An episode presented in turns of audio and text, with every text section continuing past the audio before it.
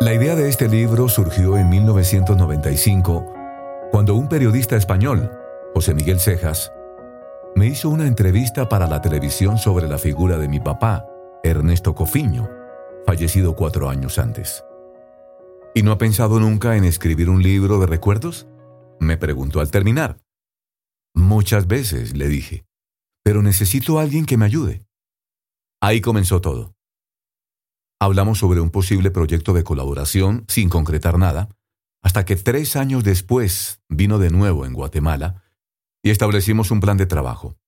Yo iría escribiendo a mis hijos unas cartas sobre su abuelo y él les daría forma literaria. Durante los años siguientes, 1999, 2000, 2001, 2002, trabajamos en el proyecto.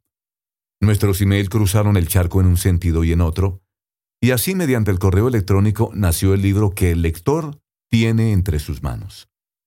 Una aclaración previa. Soy profesor universitario de ciencias, no historiador. No he pretendido hacer un estudio histórico. Dejo esa tarea a los especialistas. Estas páginas son solo cartas de familia que recogen esos recuerdos y anécdotas que se cuentan en la intimidad del hogar. No me extrañaría por eso que, a pesar de mi esfuerzo por cotejar los datos, haya fechas que bailen o nombres trastocados. Solicito en ese caso la indulgencia del lector. Los caminos de Dios son imprevisibles. Presentía que el comienzo de un nuevo milenio resultaría apasionante, pero qué lejos estaba de pensar lo que iba a suceder.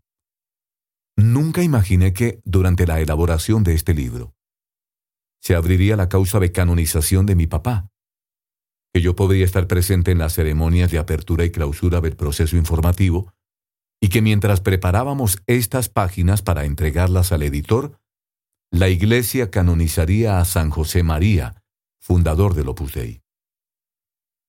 Por esa razón, he fechado este prólogo en este día histórico e inolvidable, 6 de octubre de 2002, víspera de la festividad de la Virgen del Rosario, día en que el Papa Juan Pablo II ha canonizado en la plaza de San Pedro de Roma a San José María, ante una muchedumbre de fieles llegados del mundo entero, muchos de ellos de Guatemala.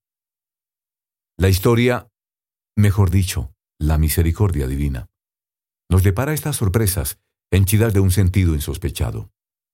Una última aclaración. No he escrito estas cartas movido solo por el deseo de que mis hijos conozcan mejor la figura de su abuelo.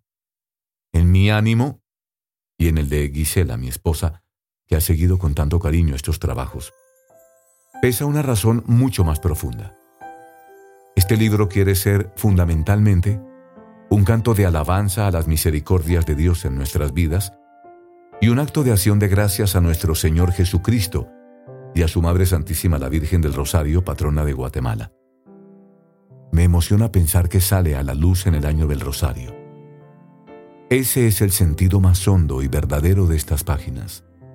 Dar gracias a Dios porque, en su amorosa providencia, nos concedió el don inigualable de conocer y convivir durante muchos años, día tras día, con un santo.